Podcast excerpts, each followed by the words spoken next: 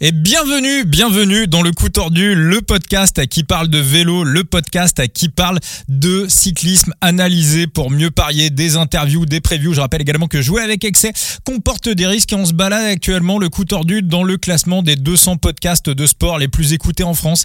Alors c'est marrant, ça fait bizarre parce que voilà, on est juste un podcast de passionnés pour les passionnés et puis on se retrouve au milieu de voilà de, de, de radios qui ont des podcasts, qui ont des, qui ont des millions d'euros pour euh, pour faire leur leur podcast et puis des grosses boîtes également hein, qui envoient du lourd où il y a énormément de pognon mais nous voilà on est juste entre nous. Et c'est grâce à vous que le podcast fonctionne et on voulait vous remercier pour ça.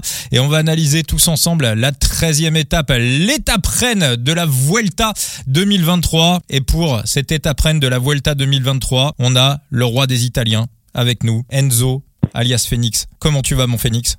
Écoute, ça va. Salut à tout le monde. Salut aux TikTokers. Du coup, la, alors, la règle, c'est quoi? C'est faut que je fasse un petit, euh, une petite danse sur du Dua Lipa, c'est ça? Je, je, non, je pas, ça t'es, t'es pas obligé, hein, parce que voilà. je le dis pour tous les amis du, euh, qui nous écoutent sur le podcast, on est, on est aussi en live sur euh, le TikTok du, euh, du coup tordu. Alors euh, voilà, TikTok a quand même un petit peu évolué ces derniers temps et jamais on me verra faire le guignol en train de faire une, une chorégraphie. Euh, ah.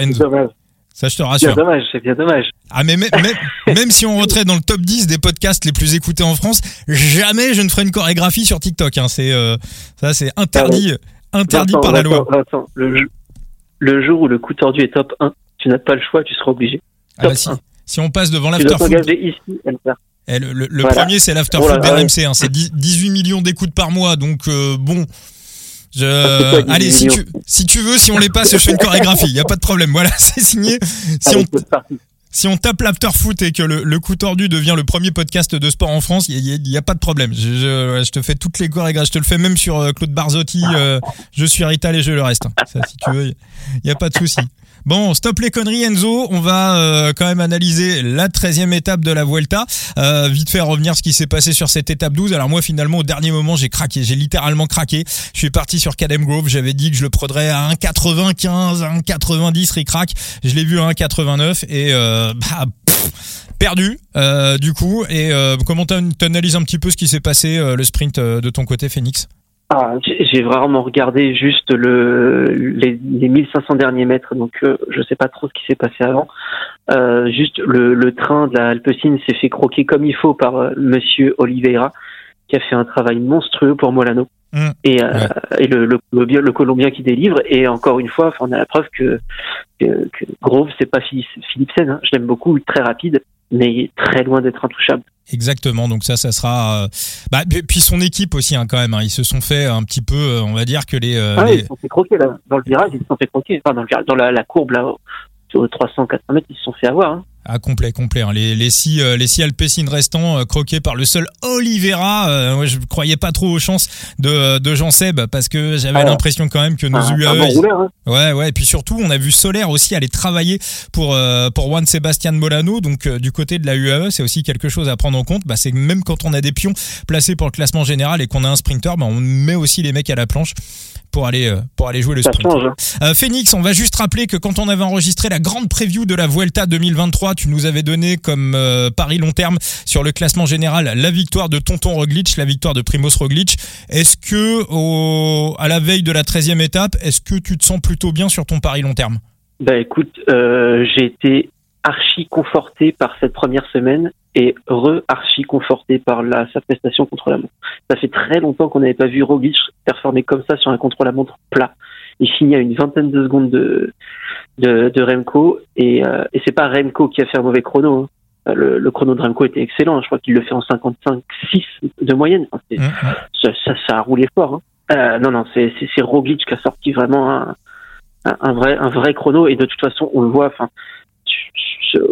pour être en étant tout à fait objectif, Roglic est clairement le favori, le l'un des leaders les plus euh, les plus constants depuis le début de cette Volta et peut-être le plus fort. Est-ce que tu penses que Kuss, c'est la grande question que tout le monde se pose parmi les suiveurs, est-ce que tu penses que Seb Kuss a une chance de remporter la Vuelta? Il a une chance de le faire, oui. Euh, après, ça voudrait dire que Jumbo devrait rouler pour lui, parce que je pense qu'il va y avoir certains moments où il va, craquer. Il faut pas oublier qu'il a quand même deux grands tours dans les pattes. il n'est pas arrivé là avec une préparation, ou alors on n'est pas au courant, avec une préparation pour tenir trois semaines en tant que leader, parce qu'il a pris le maillot rouge quand même assez tôt. Donc ça fait qu'il il va devoir, il doit se comporter en leader depuis un petit moment. Euh, psychologiquement déjà c'est quelque chose, physiquement c'est autre chose. Si Vingegaard et Roglic roulent pour lui, euh, on va dire tactiquement si la jumbo se met à rouler pour lui, c'est possible. Euh, par exemple sur l'Angliru, euh, je serais pas étonné qu'il recolle quelques secondes, quelques bonnes poignées de secondes à certains de, de ses principaux rivaux. Euh, L'Angliru c'est clairement taillé pour Cus. Une étape comme demain, ça peut, ça peut lui rester dans les pattes, même si c'est un excellent grimpeur. à voir. À voir. Alors justement, on va basculer sur euh, cette treizième étape. Moi, moi, je crois pas du tout à la victoire de, de cette Sepkus sur euh, sur cette Vuelta. Je ne crois pas spécialement non plus, mais ça me semble pas impossible. Voilà, c'est ça que je veux dire. C'est pas impossible, mais c'est clairement pas le scénario pour lequel je, je, je miserais en particulier. Bah ouais, pareil. Parce que de temps en temps, sur les grands tours, bah, il, accompagne ses leaders assez loin en montagne, donc il fait des, des, top 15 de manière assez régulière. Mais c'est aussi de temps en temps un mec qui, sur certaines étapes, met le, le clignotant à gauche, débranche, débranche complètement le cerveau, et euh, bah, ça lui permet, voilà, d'avoir un petit peu de, de, de repos, ne serait-ce que mentalement. Et euh, c'est comme ça qu'on réussit à le retrouver aussi performant. Je vais pas dire qu'il fait une étape sur deux, mais de temps en temps, de temps en temps, il met le clignotant et débranche. Et là, il débranche absolument pas. Et c'est pas dans la euh, matrice de euh, de Sepkus. Donc voilà, j'aurais du mal à. Après, il y a un autre truc à prendre en compte, c'est que le Giro, enfin la Vuelta, c'est ni le Giro ni le Tour. C'est-à-dire que sur la Vuelta, on avait quand même sept étapes où c'est juste un col une ascension unique en fin de parcours. Donc même s'il n'est pas au top, c'est pas là, il va, il va perdre genre 30, 40 secondes d'un coup le vrai, le vrai challenge pour lui, ça va être aujourd'hui et demain. Et la 20e étape, et ça on y reviendra plus tard, on verra l'état du classement général à, à ce moment-là. Mais aujourd'hui et demain, c'est les seules étapes où as vraiment, on est sur des vraies étapes de montagne. Euh, le reste, il va pas perdre de temps. Il va même, pour moi, en récupérer sur l'Angliru. C'est pour ça que je te dis, s'il sort de ce week-end encore en ah rouge, oui. j'y crois pas. Mais s'il est encore en rouge ou très proche, euh, ouais, je sais pas. Enfin, ouais, je sais pas. Pour moi, c'est aujourd'hui et demain. Pour lui, c'est vraiment crucial parce que le reste, ça devrait normalement passer pour lui. Alors justement, on va basculer sur cette étape, hein, l'étape qui a lieu ce, ce vendredi, hein, l'étape Rennes, l'étape 13 de cette Vuelta. Un petit mot sur le parcours, Phoenix ah, Du coup, là, on est sur l'étape Rennes. C'est très très court. Euh, un, peu, un tout petit peu plus de 130 km, moins de 135. Euh, va falloir bien, euh, bien, bien, bien commencer sur les rouleaux demain avant de s'élancer parce qu'on part directement en côte. Ça va pas être très long, hein, 4 km sur le euh, sur le Portalet, avant d'enchaîner euh, sur sur une très longue descente jusqu'à la Reims. On grimpe l'Obisque, on redescend sur euh, sur 20 bornes, un peu sur 16 bornes, 20 bornes. On remonte Spandel, Spandel qu'on avait vu l'année dernière hein, sur le Tour de France donc euh, à une dizaine de kilomètres, mais, euh, mais très irrégulier, avec pas mal de, de changements de rythme. Euh, la descente de Spandel, c'est celle où Vingegaard avait failli se casser la gueule et où Pogacar était tombé. Euh, on, on s'en souvient qu'après, Vingegaard avait gentiment attendu Pogacar pour, pour la paix des braves dans, dans la fin de la descente. En 2022 Oui, c'est ça l'année dernière exactement. Et là, après, on va pas se diriger vers euh, Otakam. Ça finissait l'étape ce jour-là non, c'était pas, c'était pas l'étape de Takam. Euh, il ah, me semble que si, si, si, si, si, si. Moi de tête, je te dirais que c'était l'étape qui se terminait au Takam. Je crois, je crois, je crois. Bon. Après, ça se trouve, j'ai une bêtise. Hein. Je suis pas, je suis pas un crack en géographie. Euh, bref, du coup là, ça va plutôt se diriger euh, une fois qu'ils arrivent, que la descente est finie, euh, ils arrivent à Argelès, ils se dirigent vers euh, Luce Saint-Sauveur, donc on a 16 km de plaine à peu près, et on va aborder le Tourmalet. Le Tourmalet, donc euh, c'est bon, veux dire, ça sert à rien, très connu, quasiment 20 bandes d'ascension. On est sur euh, un peu plus de 50 minutes de, grimpette. Il n'y a pas de fort pourcentage. Hein. On va, a, je sais même pas, à part dans le final, il n'y a pas d'endroit où ça dépasse les 10% de moyenne sur les, à part les derniers hectomètres. Donc euh, c'est pas le col le plus dur en termes de pourcentage, c'est vraiment la longueur et le fait qu'ils viennent après une étape aussi compliquée euh, qui, qui pourrait faire des dégâts. Hein. On a euh, on a 4500 mètres de dénivelé positif sur euh, sur à peine 130 bornes. Ça va être ça va être terrible. Alors quel scénario? Un petit mot de la météo aussi. T'as eu le temps de la checker C'est quoi temps, temps clair, de la pluie? Ouais, rapidement. Non, non, temps clair, un peu moins entre 25 et 30 degrés tout l'après-midi, quasiment pas de vent, 5 km heure max. Euh, et la pluie, alors il y a des risques d'averses après 17 heures. Donc euh, soit on sera dans le haut du Tourmalet, soit ils esquiveront la pluie. Donc normalement les conditions sont, euh, sont à peu près idéales pour une belle journée de vélo. Alors comment tu la scénarises, toi, cette course hein? On sait que la Jumbo Visma va avoir les clés. Euh, quel est le plan de la Jumbo? Et j'ai presque envie de dire, si on réfléchit tactique pour euh, l'émission de, enfin pour l'émission, pour euh, l'étape de demain, on sait que la Jumbo généralement, on scénarise un petit peu tout avec deux, trois, quatre étapes d'avance. Alors quel est le, premier acte? On imagine que euh, cette stratégie fait déjà partie d'une idée qui, euh, voilà, qui se terminera peut-être en haut de l'Angliru, peut-être la veille de Madrid, mais en tout cas, assurément, il y a un plan pour euh, la Jumbo. Et sur cette étape, cette étape 13, d'après toi, quel est le plan de la Jumbo? Avant, avant le début de la Vuelta, enfin avant la semaine dernière, moi je t'aurais dit sans hésiter, c'est Vingegaard qui allume tout là-dedans et qui va s'imposer. Bon, Vingegaard, euh, il est clairement pas au niveau du Tour de France. Alors, il est pas à la ramasse, hein, ça reste Vingegaard, mais ça n'a rien à voir. On l'a vu en première semaine. Euh, il n'arrive pas à suivre les accélérations de Roglic. Il a la langue qui pense jusqu'au jusqu'aux chaussettes quand Roglic l'emmène. Euh, son chrono, euh, il, prend, il se fait taper, euh, il se fait taper par un peu tout le monde et il finit que 15 secondes devant Sepkus. Bon, alors, ok, Kus a fait un énorme chrono, hein, mais mais Vingegaard n'est clairement pas à son niveau. Du coup, avec un cus en rouge, Vingegaard pas à son niveau, qu'est-ce que tu fais? Euh, Est-ce que euh, est-ce que tu envoies Vingegaard qui clairement sera pas en l'état de faire grand chose seul demain? Est-ce que tu envoies Cus pour le cramer? Alors que si tu l'envoies bah en tout seul, honnêtement, c'est pas le genre de mec que je vois réussir à faire quelque chose et tu risques plus de le faire exploser en boomerang que de lui faire gagner du temps au général. Donc, mon, mon, avis sur cette étape va un petit peu changer par rapport à ce que j'avais en tête avant le début de, la Vuelta. On va, on va avoir un rythme très élevé des lobisques. Euh, la, la, Jumbo va vouloir isoler au plus vite Remco, euh, mais je pense qu'il se passera pas grand-chose en termes d'attaque avant Spandel, si on a des attaques. Mais dans Spandel, j'imagine déjà Remco, Remco bien seul, Remco bien seul, euh, avec toujours Kus, Vingegaard et Roglic qui seront là pour la, pour la Jumbo. Il leur faudrait quelqu'un. Il leur faudrait, euh, il leur faudrait au moins un Traknik qui soit encore là parce que les 16 km de, de plaine qu'il y aura entre la, la, fin de la descente de Spandel et le Tour Malais, euh, va falloir empêcher les attaques euh, parce qu'il y aura pas beaucoup de vent. Donc un mec qui va vouloir essayer d'anticiper, ça va pas être impossible. Mais bon, qui va le faire? Si Remco essaie d'y aller, ça va sauter dans sa roue. Si un Jumbo essaie d'aller, ça va sauter dans sa roue. Euh, ça peut venir des, euh, des UAE. UAE, faut pas, faut pas oublier qu'ils sont là aussi. Euh, maintenant, le, la vraie interrogation, c'est Ayuso. Ayuso qui a chuté hier. ça avait l'air assez lourd quand même sa chute. Hein. Ça n'a pas l'air anodin et en, bon, je vais, je vais, je vais enfoncer une porte ouverte, hein, mais, mais tout le monde sait, tous les fans de vélo savent très bien qu'une chute, les conséquences principales se font ressortir 48 heures après après cette chute. Euh, Roglic en avait fait les frais, alors enfin, les frais euh, l'année dernière, euh, et même sur le Giro cette année, hein, sur le Monte Bandone et là où il avait craqué euh, ascension longue, c'était c'était après sa chute. Euh, Remco en a fait les frais bah, cette année. Mmh. Alors, on l'a vu. Alors lui, sa chute, c'est arrivé parce qu'il avait oublié où étaient placés ses freins, malheureusement.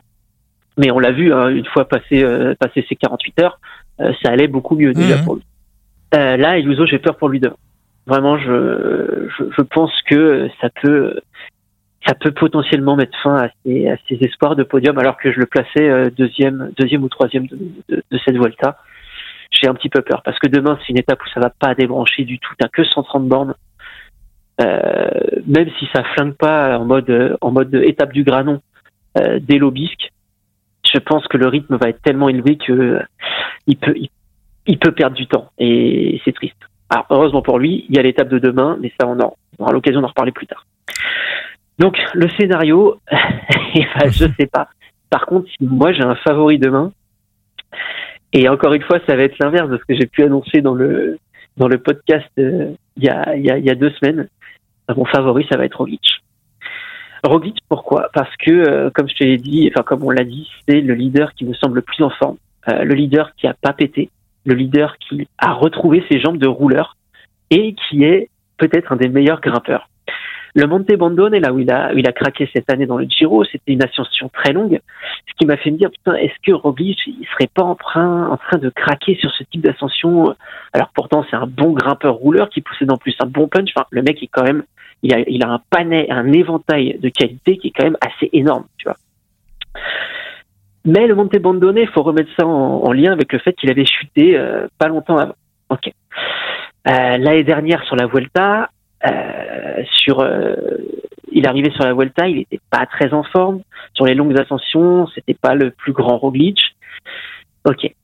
Hmm, en début d'année, cette année, on l'a vu, c'était en Catalogne, je crois, mmh, où il avait, il avait un peu souffert dans la roue de Remco euh, dans l'ascension longue. Je crois que c'était la Molina, si je dis pas de bêtises. C'était pas. Où Remco l'a flingué à 4 ans. C'était pas truc 2000 non, là? ah, euh, euh, truc de, ça finit par 2000. Pas, pas, ouais, t'as raison. Non, mais j'ai Isola 2000 dans la tête, mais ça c'est Tour de Suisse, donc c'est pas du tout ça. euh, non, attends, je, je, je laisse-moi trois secondes parce que j'ai pas envie de dire de bêtises. Catalogne. Ah non, c'est la Molina. C'est la Molina. C'est bien la Molina où il fait deuxième derrière Remco. Ouais, ouais, ouais. Où Remco l'attaque à 400. D'accord. Remco fait tout le train. Euh, fait tout le train dans la Molina. Euh, on a vu une grosse ascension, une longue ascension juste avant, mais c'était des des, des, des, des, pourcentages qui étaient assez roulants. Et là, on l'avait vu plutôt souffrir euh, dans la roue de Remco sur ce type de pourcentage assez roulant, euh, là où il, il, peut mettre Remco à mal sur des portions plus euh, plus pentues, comme on l'a vu hein, euh, en ce début de Volta. Roglic, dans les pourcentages très forts, il, est clairement à son aise. Mais là, Roglic, je sais pas. Je, non, honnêtement, je pense que demain c'est pour lui, euh, et je le vois pas attaquer spécialement dans ce pandel. Je pense vraiment qu'on va avoir, ça va arriver euh, avec un petit groupe de leaders au pied du Tourmalet, et, euh, et où c'est là que Roglic va, va va faire ses différences. Et, euh, et l'étape de demain, pour moi, va être hyper importante. Alors pour la Vuelta, mais pour le futur surtout. Et je m'explique. Pour le futur, pourquoi? Parce que ça va être la première fois qu'on va voir Remco sur, un, sur une étape comme celle-là.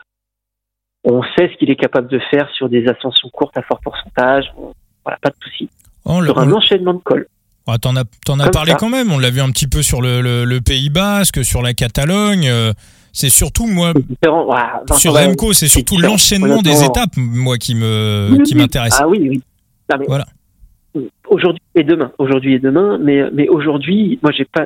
Même sur la Catalogne, il y avait un enchaînement de deux cols on va pas se mentir, hein, tu avais un col à 19 bornes à 5% de moyenne et 9 bornes à 6%. C'est que dalle. Là, demain, ça, ça, ça, va pas, ça va pas débrancher du, du début à la fin, 130 bornes, enchaînement de col. Enfin, cette étape-là, c'était une étape qu'on a sur le Tour de France. Enfin, de toute façon, la moitié mmh, de l'étape, c'est une étape qu'on a eue sur le Tour de France l'année dernière. C'est la 18e étape du Tour de France l'année dernière avec l'enchaînement Obisque-Spandel. Là, tu rajoutes le, le Tourmalet à la place d'Otakam on est, on est sur une étape profilée Tour de France, sur une étape où Vingegaard et Pogachar ont mis, alors attends, on va regarder pour rigoler, voir combien ils ont mis à leurs adversaires directs ce jour-là. Euh, 3-4 minutes. Au moins deux. Euh, Je me rappelle, c'est Gar Garen Thomas qui finit troisième. Il me semble qu'il avait pris 2-33 minutes. C'est Van Aert. Van Aert. C'est Van Aert qui finit troisième ah, oui. Euh, ouais, c'est Van Aert qui finit troisième et euh, Thomas quatrième. Bah c'est simple, Thomas il a fini à trois minutes. Voilà. Godu trois minutes. Ah c'est ça, ouais, trois minutes. De Vingegaard Pogacar qui met, enfin Vingegaard surtout parce que Pogacar finit, explose et finit à une minute de Vingegaard, mais un grand Vingegaard qui avait mis trois minutes à Guerin Thomas. D'accord. Et un très bon Guerin Thomas. Alors si, si on transpose sur l'étape de demain, euh, l'étape de ce vendredi, est-ce que tu imagines un scénario où en bas de Spandel, où il y a ces fameuses euh, ces fameux 16 km de plat qui vont nous amener jusqu'au jusqu'au Tourmalet. Est-ce que tu imagines un scénario où on se retrouvera avec les trois jumbo et Remco totalement isolés Et euh, d'ailleurs, il y en a qui l'ont parlé en interview hein, aujourd'hui à Remco. Est-ce qu'on est-ce que cette étape de ce vendredi paraît propice pour euh, lui faire un coup du granon? C'est-à-dire que s'il se retrouve dans la plaine avant le Tourmalet avec seulement les trois jumbo. Hein. Ça veut dire qu'on a tarté euh, Vlasov, ça veut dire qu'on a sorti les UAE. Et euh, là, s'il se retrouve à trois, bon, il... du Mas dans l'équation. Pour moi, Mas, il est encore là demain. D'accord. Mas, il est encore là demain. Ayuso, j'ai un doute. Pour moi, Almeida, il est encore là demain aussi. Donc pour toi, un scénario du un granon numéro 2 sur l'étape de demain, ça te paraît euh, ça te paraît difficilement possible? Non. Donc ça Ouais, non, moi, je serais plutôt. Ouais, je, je, je sais pas que ça me paraît difficilement possible, c'est que j'essaie de me mettre à leur place par rapport à la force de leur leader. Euh, est-ce que, est-ce que, euh, parce que faire un granon, ça voudrait dire que tu sacrifies littéralement Vingegaard. Faire un granon, c'est ça. Faire un granon, c'est que t'as Vingegaard qui va se sacrifier comme Roglic s'est sacrifié l'année dernière. bah, bah, potentiellement tu Et peux si avoir en arriver là, hmm en sachant que Cus derrière, c'est pas non plus l'assurance tout risque. On ne sait pas s'il est capable d'a- d'assumer jusqu'à la fin des trois semaines en tant que leader. Si demain tu crames Vingegaard, que tu le fais exploser, qu'il est plus dans la course, euh, et que Cus euh, te claque dans les pattes demain, euh, après-demain, il te reste que Roglic et là tout ton avantage euh, numérique, il explose en 48 heures. Donc est-ce qu'ils ont intérêt à faire ça? Eh ben voilà. Je sais pas. Ça rejoint mon ça rejoint donc mon scénario euh, Phoenix. Voilà. J'ai voilà j'ai toute la nuit, j'ai lu des interviews, écouté des podcasts, rematé des courses. J'ai voilà, fait une nuit blanche pour essayer de comprendre ce qui allait se passer. Euh, moi, pour moi, le premier acte demain de euh, la Jumbo, ça va être de faire le ménage. C'est-à-dire que je pense qu'ils vont pas réellement se soucier de Remco. Alors Remco, il y a deux choses. Euh, Spandel, c'est pas pour lui. Remco, c'est un mec qui déteste les changements de rythme. euh, Il adore, euh, il adore quand c'est régulier, quand tout est pareil. euh, en revanche, le Tourmalet, c'est parfait pour Remco. Vraiment, c'est le type de col. Hein? Oui, oui, je suis entièrement d'accord. voilà. Donc, on peut jouer avec ses burnes dans Spandel, chercher à l'user, à le gratter un peu, et voilà, dans le Tourmalet, euh, ça paraît compliqué de, le, cartonner. Pour moi, cette étape, t'as encore Solaire qui est placé au classement général, donc ça, Solaire, il faut que ça dégage. Et si la Jumbo met en route, potentiellement Solaire, ça peut dégager. Euh, Ayuso, il est blessé, ça va pas être super. Ayuso, tu peux le terminer demain. Tu peux le terminer sur cette étape 13. Euh, Almeida, si la Jumbo véritablement s'y met, ça peut être aussi un petit peu compliqué pour lui. Vlasov, on sait pas trop. Il semble monter en pression, mais Vlasov aussi, ça peut être un Ah ouais, compliqué. non, je peux demander colle avec Vastos. Je sais pas. Là, je- Tu sais pas. j'attends Voilà. qu'il prouve. J'attends qu'il prouve, tu vois. On est d'accord. On a déjà vu des mecs réaliser de très très bons contre la montre. Et puis derrière, euh, on se dit, waouh, le mec il est chaud, il est en forme. Et puis derrière, il arrive dans la montagne et puis il n'y a plus personne. Donc ce qu'on a vu sur le chrono n'est pas forcément la réalité de ce qu'on va voir en montagne. Donc moi, dans mon idée, et euh, si Vingegaard euh, tente une Floyd Landis, parce qu'à un moment donné, perdu pour perdu, Vingegaard peut aller tenter une Floyd Landis sur une étape. Je pense que ça sera pas demain. Ça peut être, euh, voilà, ça peut être Après-demain. ça peut être après-demain, ça peut être sur l'avant-dernière étape avant Madrid si jamais les, les jumbos sont pas très très bien placés. Ça peut arriver à un moment donné. Pour moi, ça sera pas demain. Je suis d'accord avec toi. Euh, L'idée pour la jumbo, c'est d'essayer de garder cet avantage numérique tout en euh, élaguant derrière le classement général. Même euh, un mec comme euh, comme euh, merde, le euh, Martinez, Lenny Martinez, euh, qui est encore qui est encore dans le jeu, bah, il il est encore là, tu vois. Donc faut que tout ça, ça dégage. Donc pour moi, cette étape, elle va servir à ça. Elle va servir à la Jumbo à déclencher le rouleau compresseur. Mais malgré tout, dans le final, Remco, en haut du Tourmalet, risque d'être encore au cul de Tonton Roglic. Pour moi, ça jouera entre les deux. Je pense que Remco, il a compris qu'il fallait qu'il reste le plus calme possible. Je pense que le Tourmalet, il va tranquillement faire une montée au watt. Il va pas s'occuper des, euh, des attaques, il va pas sauter dans les roues, il va, il va se mettre dans ses watts. C'est une ascension qui est parfaite pour lui. Moi, je pense que Remco peut la gagner, euh, cette étape. Ouais, genre, non. Ah, par contre, ça, je suis pas d'accord. Bah, je pense qu'ils ils, ils, ils vont quand même lui faire trop mal. Ils vont lui faire trop mal et euh, par contre, il explosera pas. Enfin, je, maintenant, on a bien compris. Hein, Remco, c'est plus celui d'il y a deux ans où euh, s'il perd, euh, s'il perd 20 mètres, euh, d'un seul coup, ça débranche, ça enlève l'oreillette et il a deux doigts de pied à terre. Il est plus comme ça. Donc, pour moi, il va perdre un peu de temps, mais ça va pas non plus être, euh, enfin, il va pas exploser. Je veux dire, à moins d'avoir une vraie, vraie mauvaise journée, Remco, il explosera pas demain. Je pense que Enfin, le, je, Je pense que le pro... je vais aller dans je vais aller dans ton sens. Pour moi, ça sera Remco. Moi, je pense que je, mon prono pour demain, ça sera Remco vainqueur sur une croquette et surtout le, le top 3 de Remco. Euh, voilà, à écouter un petit peu euh, à droite à gauche, bah, notamment à l'excellent euh, Radio Peloton où ils ont des journalistes qui sont sur place. D'ailleurs, c'est un podcast que, que je conseille à tout le monde euh, où ils ont des journalistes en Espagne qui, qui voilà qui sont sur place et voilà le, le journaliste de Radio Peloton a un petit peu voilà je, je voilà je, vous pourrez écouter par vous-même. A un petit peu discuté avec avec Axel Qui est quand même un mec qui connaît un minimum le vélo. Euh, L'interrogation, la grosse interrogation sur Remco, c'est qu'il a voulu absolument aller chercher le titre de champion du monde du chrono. C'était l'un des objectifs de sa saison. Donc le pic de forme a démarré sur la Classica San Sébastien. On avait le pic de forme sur les championnats du monde sur le chrono. Là, il est encore dans son pic de forme. Le truc, c'est qu'il va falloir encore prolonger le pic de forme sur la troisième semaine de la Vuelta. Et ça, c'est une véritable interrogation pour euh, pour Remco. C'est vrai que quand on réfléchit de manière logique, de manière factuelle, voilà ce que ce que ce qu'il raconte, voilà, que ce qu'aurait dit Axel Merck, c'est totalement logique. Et ça, je pense que du côté de la Jumbo, on l'a également analysé. Donc je pense que voilà, on, on, va chercher à user Remco, on va chercher à fatiguer Remco, mais je pense que déjà dès demain matin, on sait que c'est pas lui qu'on va terminer sur l'étape 13. C'est euh... non, ouais, ça on est d'accord. Voilà, voilà, voilà. oui, je suis d'accord. Donc... Mais euh, non, non. Par contre, euh, ce qui m'inquiétera le plus pour Remco, c'est l'étape du lendemain. Aussi. Parce que là, par contre, bon, ça, ça, dépendra du, bien sûr, du, du scénario qu'on aura eu, euh, qu'on aura eu sur la 13e étape. Mais la 14e, ça peut potentiellement être l'endroit où la Jumbo va, euh, va, va, va, placer la croix sur le cercueil. c'est une étape qui est propice au saut de puce. Exactement, et surtout c'est une étape qui est propice à envoyer des coureurs satellites. Demain c'est mmh. trop chiant, mmh. demain t'as pas de plaine, en tu, tu vas pas pouvoir envoyer quelqu'un en, satellite, enfin, ça, ça, va pas marcher. Alors que la 14e, on a 60 bornes de, 65 bornes de plat au départ, un, enchaînement de cols et surtout, deuxième col, là, qui est placé à une cinquantaine de kilomètres de l'arrivée, avec de très forts pourcentages dedans. Là-dedans, Roglic, il attaque, il peut retrouver quelqu'un derrière, et tu as une portion de 25, 20, 25 bornes de plaine. Et là, là, là, ça peut faire mal à Renko. Là, il peut perdre du temps. Ça peut, Demain, demain, c'est pas là qu'il va perdre. Pour, moi, demain, il en perd un petit peu, mais clairement, euh, c'est pas non plus, euh, c'est pas là que ça, ça, va se terminer. Je pense pas en tout cas. Je serais très étonné de voir exploser dans le dans le Tourmalet, même si c'est long. C'est une ascension qui est quand même assez régulière. On a très peu de forts pourcentages.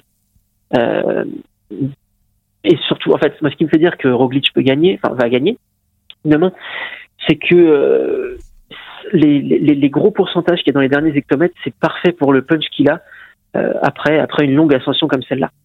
Donc, euh, je, pense qu'il n'y en aura pas un qui sera capable d'aller le miner.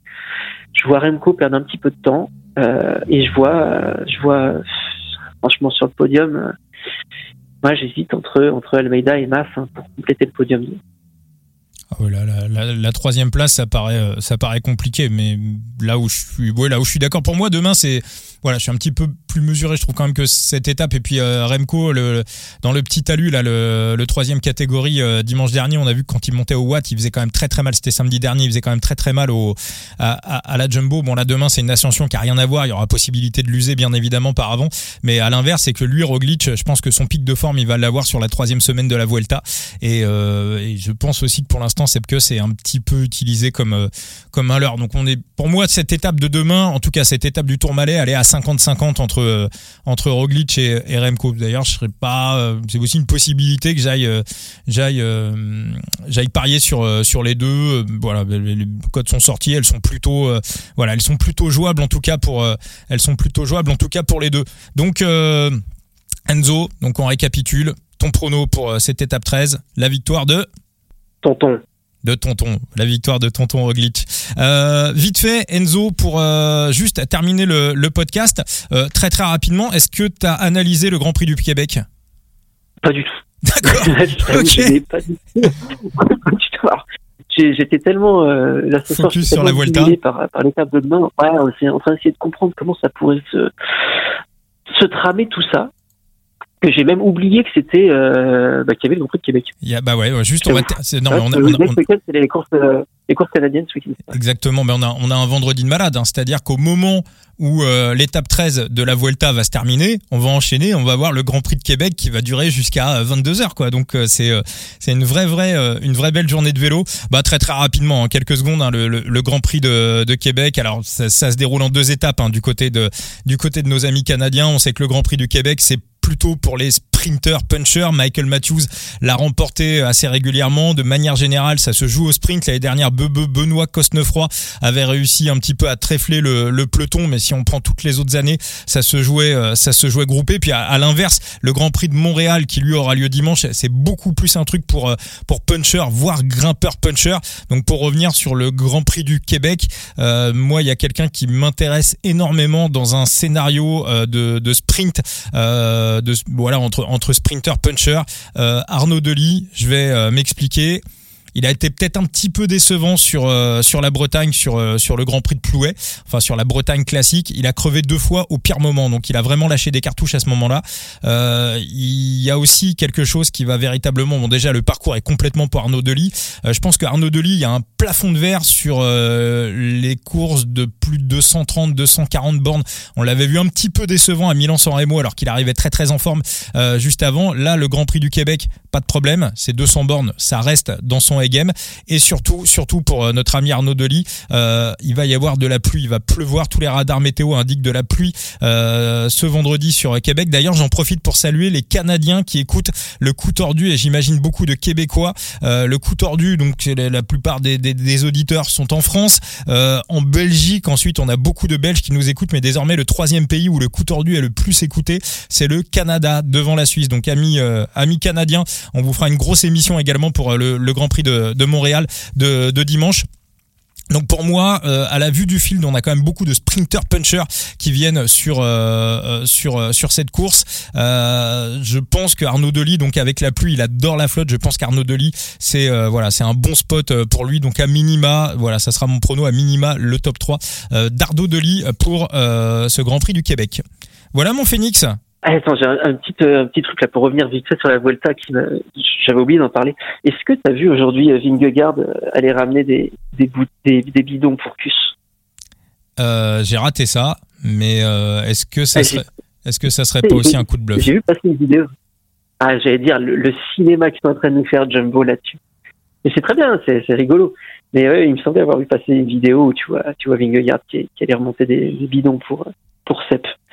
Voilà. Après, si, si vraiment ils pensent que les gens, vont- que les coureurs, les leurs adversaires vont tomber dans le panneau, le mec il a explosé le Tour de France et là on veut nous faire croire que non non mais c'est le porteur de bidon. Oui oui. Ah, moi, Allez, Moi- la différence de toi, c'est que Jonas, je l'enterre pas du tout. Bah, Ah, Je l'enterre pas non plus. Je l'enterre pas non plus. Comme je t'ai dit, c'est pas le Jonas du Tour de France. Le Jonas du Tour de c'est pas le Jonas du Tour de mais France. vu qu'il n'y a pas Pogacar, vu qu'il n'y a pas Pogacar, il n'y a peut-être pas besoin d'être le Jonas du Tour de France pour faire quelque chose. Ça, on est d'accord. Mais après, euh, S'il y avait eu Pogacar sur la course, il fallait le Jonas du Tour de, du Tour de France. Là, il n'est pas si loin que ça. Il à quoi Euh, Il y a, c'est quoi C'est 2 minutes euh, 20 de, de Cus. Il doit être à une minute de Remco, c'est ça?